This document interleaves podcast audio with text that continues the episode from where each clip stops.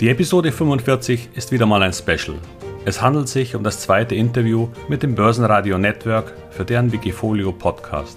Diesmal mit Herrn Sebastian Leben.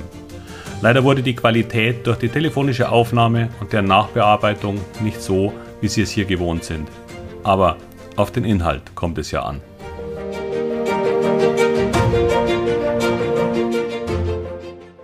Börsenradio Network AG. Das Börsenradio für Privatanleger. Der Wikifolio Channel. Handelsideen und Strategien von Wikifolio Tradern. Ja, hallo. Vielen Dank, dass ich hier dabei sein darf. Mein Name ist Wilhelm Scholze. Mein Tradername ist Growthbill. Wer bin ich? Naja, ich habe 17 Jahre als Profi Fondsmanager, Vermögensverwalter und Versicherungen als Institutional Sales bei verschiedenen deutschen Privatbanken in Aktien beraten. Und seit zehn Jahren lebe ich als Münchner, wie man hört, in Hamburg, ausschließlich von Aktien. Und seit März 2014 habe ich eben das Wikifolio. Seit Dezember 2020 mache ich einen inzwischen recht erfolgreichen Podcast, der heißt Aktien verstehen und erfolgreich nutzen. Und dem geht es darum, den Menschen das Anlageinstrument Aktien näher zu bringen. Nicht die Definitionen von Dividenden und so, sondern die Einflussfaktoren und Hintergrundwissen aus 30 Jahren ja, Anlegererfahrung. Weil ich glaube, dass man auch als ETF oder Fondsanleger über das zugrunde liegende Instrument Aktie Bescheid wissen sollte. Und nun, ja, noch ganz kurz vielleicht, und nun entsteht gerade aus einer im, im Sommer gehaltenen Beta-Version einer Masterclass Aktien in den nächsten Monaten ein Online-Kurs, weil da viele Interessenten eben nicht teilnehmen konnten. Und da geht es nicht ums Trading, sondern um das langfristige erfolgreiche Nutzen von Aktien für den langfristigen Aufbau von ja, Aktiendepots oder Vermögen. Und zuletzt habe ich eine vierteljährliche Kolumne in der Zeitschrift Feine Adressen Hamburg zum Thema Aktien. Also, eine ganze Menge im Moment bei mir los. ja, und einige dieser Dinge wollen wir auch ansprechen. Du bist hauptberuflich Aktionär, Börsianer, lebst vom Aktienhandel, äh, gibst dein Wissen auch in einem Podcast weiter, wie du gesagt hast. Äh, vielleicht also ja. noch, noch mal kurz zu dir. Dein äh, Background, du verdienst dein Geld mit Aktien. Also das ist dein Beruf, kann man so sagen. So kann man das sagen. Es ist auch tatsächlich äh, nichts, was man irgendwie so nebenbei, also nicht, äh, ich zumindest nicht nebenbei tue. Also starte morgens um acht ganz normal in meinem Büro und das geht halt manchmal, weil ich manchmal nach US-Aktien ein bisschen mache, doch bis abends. Aber habe natürlich die Freiheit, äh, jederzeit unterwegs mal eine Pause zu machen und mal rauszugehen. Aber im Grundsatz ist es ein Fulltime-Job, ja, tatsächlich. Ja, einiges davon gibst du in deinem Podcast weiter. Aber das wollen wir doch hier mal anknüpfen in diesem Podcast, nämlich zu deiner Strategie. Innovation und Wachstum heißt dein Wikifolio. Das sagt dir eigentlich schon viel aus über die Firmen, nach denen du suchst. Ist das eigentlich auch privat deine Strategie? Ja, absolut. Im Grunde, mein Wikifolio spiegelt ziemlich genau auch meine eigenen privaten Positionen. Es sind bei mir tatsächlich etwas weniger, es ist etwas konzentrierter, aber im Grundsatz nehme ich nichts auf, was ich nicht privat selber kaufen würde. Und andersrum genauso im Grunde. Im letzten Interview hattest du mal erklärt, dass du auch durchaus mal newsgetrieben deine Anlageentscheidungen triffst. Ja, die größte News des Tages ist ja eigentlich die Bundestagswahl. Ich habe mit vielen Aktionären, Börsianern, Vermögensverwalter, Profis und so weiter in den letzten Wochen schon geklärt, beziehungsweise mit denen drüber gesprochen, welchen Einfluss so eine Bundestagswahl auf das Investment hat. Wie ist es bei dir? Hat sich durch die Wahl an deiner Einschätzung irgendwas geändert? Nein, aber auch ein bisschen zum Glück muss ich sagen, das liegt jetzt daran, ich glaube, man sieht es ja auch an der Börse selber, die tut auch quasi nichts. Es ist noch keine, nicht klar, wer es am Ende führt, aber vor allem, es ist nicht diese Konstellation, die vielleicht wirklich zu Turbulenzen geführt hätte, nämlich Rot-Rot-Grün. In dem Moment, ob das jetzt der SPD geführt oder unionsgeführt ist, da die FDP sozusagen dabei sein wird, und alle inzwischen, was ich in den Interviews und in diesen ganzen Triels und was weiß ich was, Multi-Yells da gehört habe, auch die Grünen, es ist alles nicht mehr so weit auseinander wie früher, weil alle verstehen, dass Wirtschaft die Basis von allem ist. Und daher glaube ich, dass das nicht relevant ist. Und am Ende, das ist auch noch eine ganz wichtige Geschichte, der Markt als Ganzes interessiert mich tatsächlich, und das vielleicht auch ganz wichtig zur Strategie, der Markt als Ganzes interessiert mich im Grunde gar nicht oder sehr wenig, weil ich glaube nicht, dass irgend, und das ist aber meine ganz persönliche Einschätzung aus vielen Erfahrungen mit anderen Menschen, die das eben anders glauben, ich glaube nicht, dass irgendeiner eine Idee hat, was der Markt tut. Auch wenn quasi jeder sich bemüht fühlt, irgendetwas dazu zu sagen. Aber man, man hört sich, sollen wir mal zehn, zehnmal hintereinander irgendwas sagen, wohin der Markt geht. Es ist einfach nicht vorhersehbar. Alles, was heute genommen wird als Grund, ist am nächsten Tag schon wieder ad acta gelegt oder durch neue Gründe abgelöst. Das heißt, so eine Vorhersage ist für mich irrelevant. Es geht wirklich nur um die Story der Aktien. Und die Story der Aktien soll bei dir Wachstum und Innovation heißen. Das klingt nach Growth-Strategie und es scheint auch zu funktionieren. Ich habe mir deine Performance angeschaut in zwölf Monaten plus 46 Prozent fast. Deine Durchschnittsperformance liegt bei 16,4 Prozent. Das heißt, du hast in den letzten zwölf Monaten fast dreimal so viel Performance wie üblich. Was war dafür ausschlaggebend? Naja gut, also wir haben natürlich jetzt ein bisschen auch die Basis, die war natürlich etwas anders. Also von der Seite her ist das vielleicht nicht ganz fair, denn da war ja natürlich noch der Corona-Tipp ein bisschen mit drin. Im Großen und Ganzen ist es, ja, also ich bin froh, dass es dieses Jahr mit plus 20 Prozent eigentlich schon mal ganz gut lief, weil da hat der DAX natürlich etwas weniger gemacht. Und im Schnitt es ist halt immer ein bisschen eine Outperformance, die ist mal ein bisschen geringer, dann gibt es wieder Schübe, wo es ein bisschen mehr ist. Es ist keine gerade Linie, das ist es aber nie. Ja, es gibt immer mal Börsenphasen, in denen bestimmte Dinge mehr und besser laufen. Wir haben sehr starke Performance in Amerika gesehen. Wer Nasdaq rein nur Nasdaq 100 gemacht hat, hat sicher besser performt. Deswegen gibt es auch Wikifolios, die besser sind. Aber es gibt natürlich das Problem, ich bin sehr stark auf deutsche Aktien fokussiert. Ich habe ein paar amerikanische mit drin, weil die einfach bei uns diese Themen nicht gespielt werden. Aber es ist nicht der Fokus. Und wenn irgendwann einmal die amerikanische Börse fallen sollte, weil da ein paar von den Tech-Werten, also jetzt nicht gerade Google oder Alphabet oder so, aber ein paar von den Hotstocks da drüben Probleme machen, dann wird es mich da relativ wenig erwischen. Ja, gehen wir es doch mal durch. 35 Aktien sind gerade drin und da sind eben auch die großen Amerikaner, die Blue Chips oder Mega Caps, wie auch immer man sie nennen will, sind mit dabei. Alphabet, Facebook, Amazon und sowas. Aber eben auch kleine Firmen, äh, Media in Games Invest, Ibutech und viele andere Beispiele. Vor allen Dingen da viele deutsche Firmen, wie du es gerade schon gesagt hast. Du suchst nach guten Wachstumsstories. Wie findest du die? Im letzten Interview hattest du mal gesagt, dass du trotzdem zehn Stunden am Tag vor dem Bildschirm sitzt und Dinge liest und Stories suchst. Vorhin hast du auch gesagt, dein Arbeitstag Tag beginnt um 8 Uhr morgens. Wie gehst du also vor? Ganzen Tag Börsenradio hören oder was machst du? Äh, auch, ja, aber nein, nicht nur. Äh, nein, es ist tatsächlich so, man, man, ich lese halt wahnsinnig viel. Und das heißt, man liest bestimmte Geschichten, man liest über bestimmte Stories. Das muss man übrigens gar nicht unbedingt machen als Privatanleger äh, so intensiv. Der Unterschied ist, als Privatanleger hat man halt in der Regel noch einen bezahlten Job und dann ist die Börse sozusagen Vermögenswährung on top. Und wenn das mal nicht wächst, dann ist es halt so. Wenn man ausschließlich von dem Thema lebt, ist der Druck etwas größer, weil die Unkosten oder die Kosten bleiben ja stehen, auch wenn die Börse mal negativ ist. Insofern ist, sagen wir mal, der Druck äh, da größer und es macht mir auch Spaß. Also, obwohl ich das schon sehr, sehr lange mache, es macht einfach auch Spaß. Und ich äh, versuche das auch irgendwann dann zu vermitteln, weil das, das macht auch Freude, wenn man mehr Geld verdient an der Börse, auch wenn das nicht immer der Fall sein wird. Aber manchmal sind es auch gar nicht die neuen Stories, die so gut laufen, sondern die alten Stories. Also wenn ich mir eine Alphabet anschaue, bei dir mit 6,2 Prozent gewichtet, dein stärkster Wert, 950 Prozent plus, wow. Also das ist mit Sicherheit nicht in den letzten zwölf Monaten entstanden. Die dürfte vermutlich schon länger mit dabei sein. Alphabet, eine alte Story, die aber deine Lieblingsstory ist, oder wie sieht's aus? Hm, ist auch mal so. Die ist natürlich ein bisschen, also ich hatte schon mal auch mal mehr, die ist natürlich dann ein bisschen reduziert worden, damit diese Übergewicht nicht zu massiv wird. Es ist witzigerweise noch nicht mal meine beste, denn die beste hatte ich noch in dem letzten Interview erwähnt. Die hatte sogar 950 Prozent und die habe ich dann äh, tatsächlich dann verkauft. Es liegt jetzt einfach daran, dass ich an Alphabet ist jetzt nicht teuer. Das heißt, trotz dieses enormen Anstiegs in den letzten Jahren, und die war mit in, im Erstportfolio schon dabei, Trotz dieses enormen Anstiegs reden hier von KGVs, die liegen vielleicht auch nicht irgendwann einmal bei 25 oder lass es 27 sein oder so. Das ist aber bei den Wachstumsraten, die diese Firmen haben, nicht teuer. Es gibt sehr viel hottere und sehr viel teurere Aktien, die mit KUVs von 20 und mehr bewertet werden. Da ist das Risiko ein ganz anderes. Auch Facebook ist bewertet mit einem Kurs-Gewinn-Verhältnis, das sehr reasonable ist, aus meiner Sicht. Ein paar andere sind auch einigermaßen schwer gewichtet. Ich hatte jetzt ja quasi angefangen mit der schwerstgewichteten Aktie. Das dürfte natürlich auch durch diese Performance kommen, dass die so schwer gewichtet ist. Wobei du gesagt hast, hier und da werden auch mal Gewinne mitgenommen. Du hast jetzt gesagt, letztes Mal war es noch eine andere. Ja, das war Vivorian Therapeutics, also ein Pharmawert. Hast du beim letzten Mal schon drüber gesprochen, würde ich sagen, braucht man gar nicht so weit ausführen.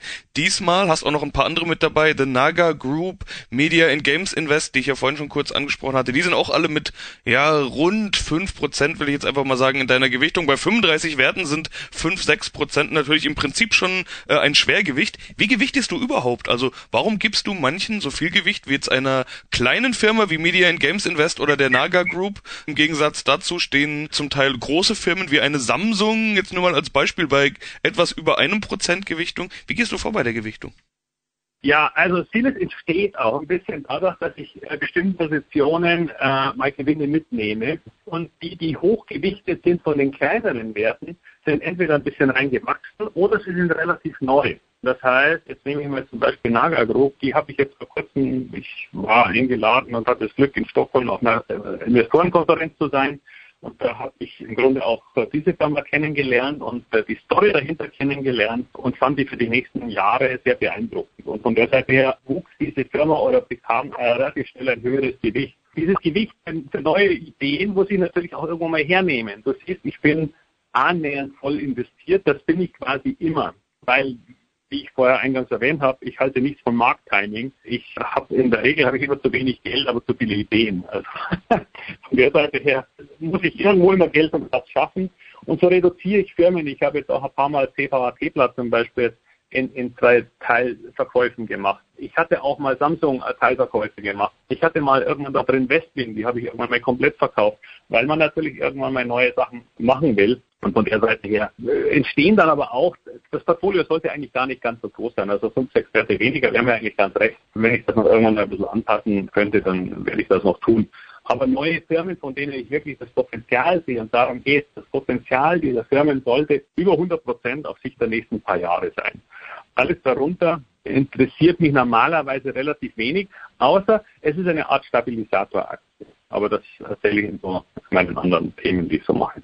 Jetzt hast du gesagt, im Corona-Dip, da konnte man natürlich viele Firmen finden, denen man 100 Prozent, also eine Verdopplung zutrauen würde. Wie ist es denn jetzt gerade in den vergangenen 15, 16, 17, 18 Monaten, muss man ja schon fast sagen, sind ja ganz viele Werte, vor allen Dingen solche Growth-Titel, Innovationsideen, genau die Dinge, nach denen du suchst, sind ja alle recht gut gelaufen. Hast du denn gerade noch Ideen? Kam da jetzt zuletzt gerade was dazu? Also kaufst du auch in diesem Umfeld noch zu? Ja, also wie gesagt, das ist in Naga ist es im Grunde genauso ein Kandidat. Weil du vorher sagtest, Vivorion, Vivorion bleibt weiter drin, aber den, den Wert, den ich über letztes Mal gesprochen habe, der auch über 900 Prozent hat, über Trillion. Also äh, das war auch eine amerikanische Firma, aber die waren mir dann einfach zu teuer bewertet und seitdem ist die sogar auch runter und macht nicht mehr viel. Media and Games ist auch äh, relativ neu, habe ich jetzt schon ein bisschen äh, selber gewichtet. Nee, habe ich noch gar nicht so lange hier im Portfolio, das tatsächlich. Aber ich glaube, auch da ist sehr viel drin in den nächsten zwei, drei, vier Jahren. Denn die wachsen schnell und haben gleichzeitig Gewinne. Also die Kombination ist eigentlich äh, eine sehr schöne Geschichte. Und dann gibt es natürlich, äh, weil, weil du mich vorher gesagt hast, wegen News getrieben. Ja, äh, News getrieben gehört natürlich auch dazu, aber News sind ja nur dann spannend, wenn nicht das Trading, weil ich Trading ist für mich äh, nicht das, was ich tun will, sondern die News ist der ausschlaggebende Faktor, um zu erkennen, ob diese Firma eine Art Wachstumsbeschleunigung hat. Passiert da etwas in dieser Firma, das so interessant ist, dass ich glaube, dass die Analysten, die Fondsmanager und alle anderen auf Sicht der nächsten Monate und Jahre darauf schauen werden, weil sich etwas Positives in dieser Firma verändert hat. Also das ist so mein Hauptansatz ist das. Deswegen Innovation und Wachstum. Innovation hat natürlich sehr viel mit eben natürlich neuen Themen zu tun. Deswegen sind auch so Dinge wie Square drin, die aber auch schon mal viel größer war, als sie jetzt noch ist. Insofern ist das Innovationsthema. Wachstum ist aber nicht zwangsläufig nur immer die schnellst wachsendste Firma, weil die sind dann tatsächlich schon zum Teil auch sehr teuer geworden, speziell in den USA, sondern Wachstum hat auch etwas zu tun mit Wachstumsveränderung. Das heißt, ändert sich etwas, das eine Wachstumsbeschleunigung ausmacht. Ich sehe jetzt also nicht bei Thyssen äh, seit 20 Jahren keine Wachstumsbeschleunigung. Irgendwie als Beispiel. Insofern ist das kein Thema, worum ich mich kümmere. Ob die zwischendurch mal ein paar Euro oder sogar mit 20, 30, 40 Prozent steigt, ist mir dann eigentlich egal, weil das es kommt halt auch dann wieder runter mit dem Markt. Konglomerate mag ich nicht. Ich sehe sehr häufig auf Firmen, die ein Story-Unternehmen sind. Das heißt, die haben ein Thema. Ein Konglomerat wie Siemens, auch wenn die mal gut läuft in der Zwischendurch, oder wie Thyssen oder wie viele andere, die, die über verschiedenste Geschäftsmodelle gleichzeitig verfügen, wo mal eins gut läuft und das andere weniger gut, die können nur eine Mischmasch-Performance hinlegen. Bei Apple weißt du, was du kaufst und bei Google weißt du im Großen und Ganzen auch, was du kaufst. Auch machen sie natürlich so Nebenbets, aber die Nebenbets sind eben klein im Verhältnis zu dem Hauptbusiness. Apropos Nebenbets, Krypto ist eigentlich ein starkes Thema bei dir. Ich hätte am Anfang, habe ich erst gedacht, ah ja, da unten ist noch so ein bisschen Krypto drin. Aber wenn man mal diese 5,2% Ethereum und die 2,9% Bitcoin zusammenrechnet, dann kommt man auf über 8% und damit sogar noch stärker als deine Alphabet-Position. Daran glaubst du wohl besonders, oder wie sieht's aus? Ja, nein. Also sagen wir mal so, ich habe die irgendwann einmal mit aufgenommen. Ich hatte vorher einen USIT-konformen Fonds da drin, weil ich äh, sogar mein, ich hatte so ein Dachfonds, der hatte da mal mit investiert. Der musste allerdings, weil der geschlossen wurde, musste der raus und dann habe ich diese USIT-Notwendigkeit nicht mehr gehabt.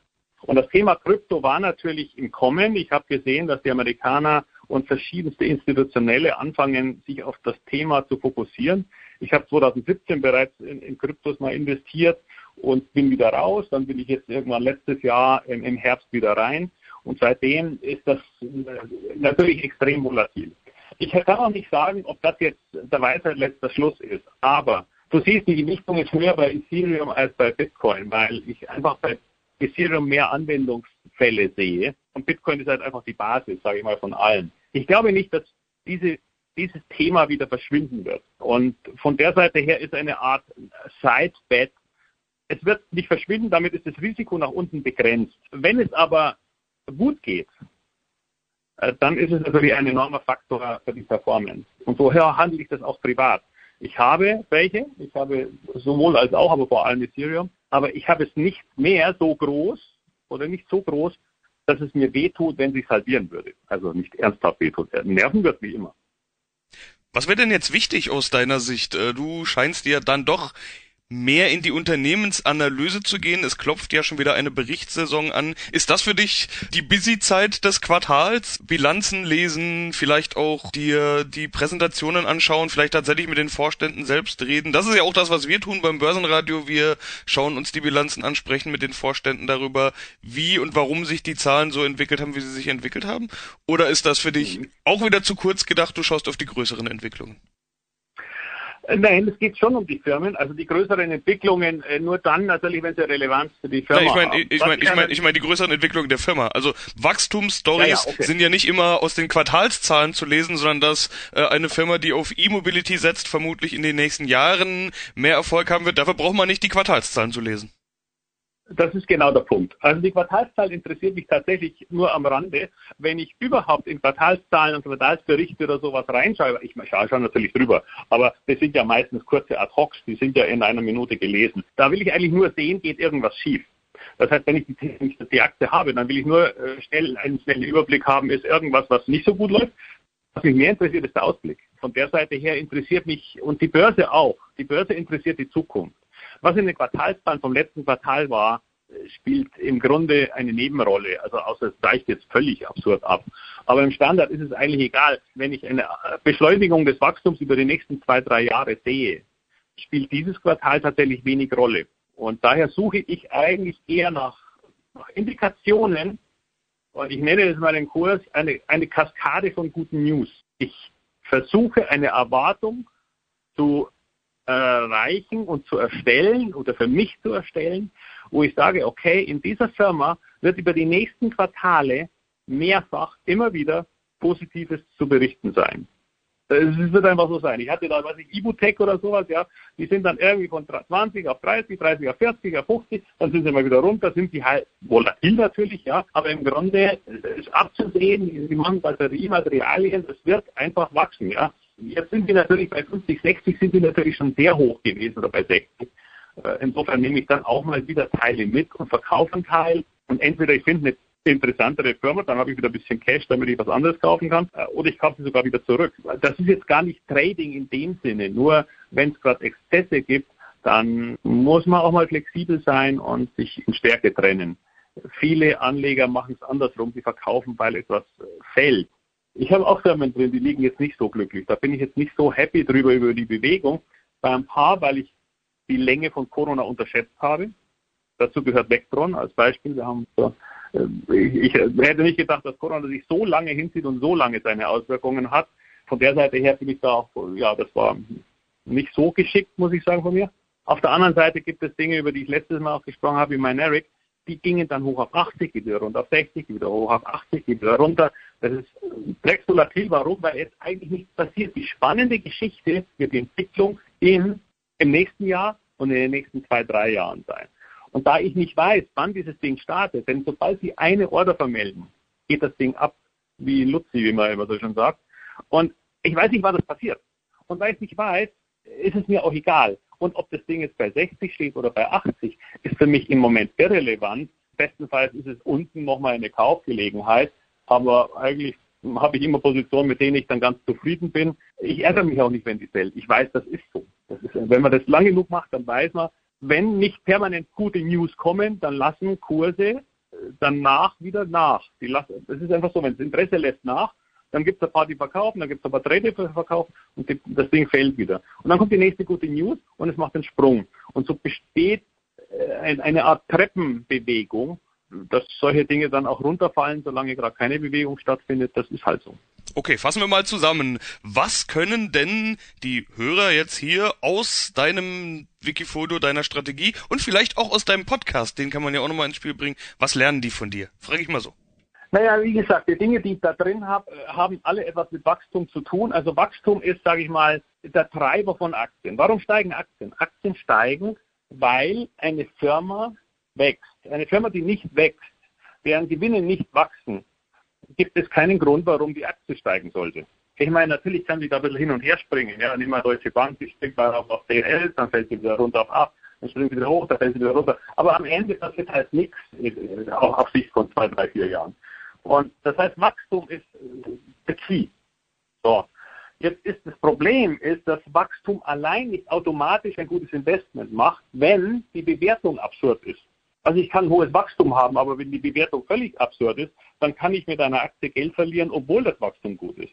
Und diese Kombination versuche ich hinzukriegen und den Menschen dann auch ein bisschen beizubringen. Das geht intensiver dann in der Masterclass, aber äh, und im Podcast spreche ich dann viele Themen an, die äh, von Menschen oft oder die vielleicht falsch sind. Es gab jetzt kurzem einen Podcast über Marktkommentare. Und viele Menschen, mit denen ich spreche, und die, die in Kursen sind oder sonst die hören sich dann diese Marktkommentare gerne an. Was hat denn der Markt heute gemacht? Was war denn heute? Und ja, dann spricht jemand und sagt, ja, der Markt ist gefallen, weil der Dollar das getan hat und weil äh, China das getan hat. Gut, und dann gab es natürlich noch ein, zwei Aktien, die halt vielleicht durch News aufgefallen sind. Aber im Großen und Ganzen wird versucht, eine Erklärung zu finden, warum der Markt heute gestiegen ist oder gefallen ist. Und ich habe einen Cartoon dazu gemacht, weil selber entworfen und, und, und veröffentlicht. Da geht es genau darum. Der Markt ist heute gestiegen, weil die Zinsen gefallen sind. Aber weil die Zinsen gefallen sind, hat man jetzt Angst vor steigender Inflation, dann ist er, hat er wieder gedreht. Und dann fällt er wieder, weil, naja, das würde aber wieder bedeuten, dass die Zinsen zukünftig steigen müssen. Das heißt, man kann jede Marktbewegung in irgendwas interpretieren. Und die Interpretation hängt immer davon ab, wie weit ich in die Zukunft vorausblicke. Denn Dinge, die sich, die jetzt etwas kurzfristig bewegen, haben einen Einfluss auf andere Dinge, die das Gegenteil verursachen. Und alles, was gestern zum Markt gesagt wurde, der Dollar war schwach und deshalb sind wir gefallen. Der Dollar ist am nächsten Tag immer noch schwach, aber es interessiert kein Menschen mehr. Deswegen sage ich, konzentrieren Sie sich als Anleger auf die Story, auf die Aktie und auf das Wachstum dieser Aktie und auf die Zukunftsaussichten. Wenn ich einen Digitalisierungsverlierer investiere, dann muss ich mich nicht wundern, wenn das am Ende nicht so gut läuft. Und Stories, das ist genau das, was man bei dir findet. Soweit erstmal vielen Dank für diesen Überblick, Wilhelm Scholze, aka Growth Bill. Vielen Dank. vielen Dank. Vielen Dank fürs Interview und vielen Dank, dass, ich ein paar Dinge von mir vorhergeben konnte. Dankeschön. Wikifolio.com Die Top-Trader-Strategie. Börsenradio Network AG. Das Börsenradio. Das Börsenradio Nummer 1.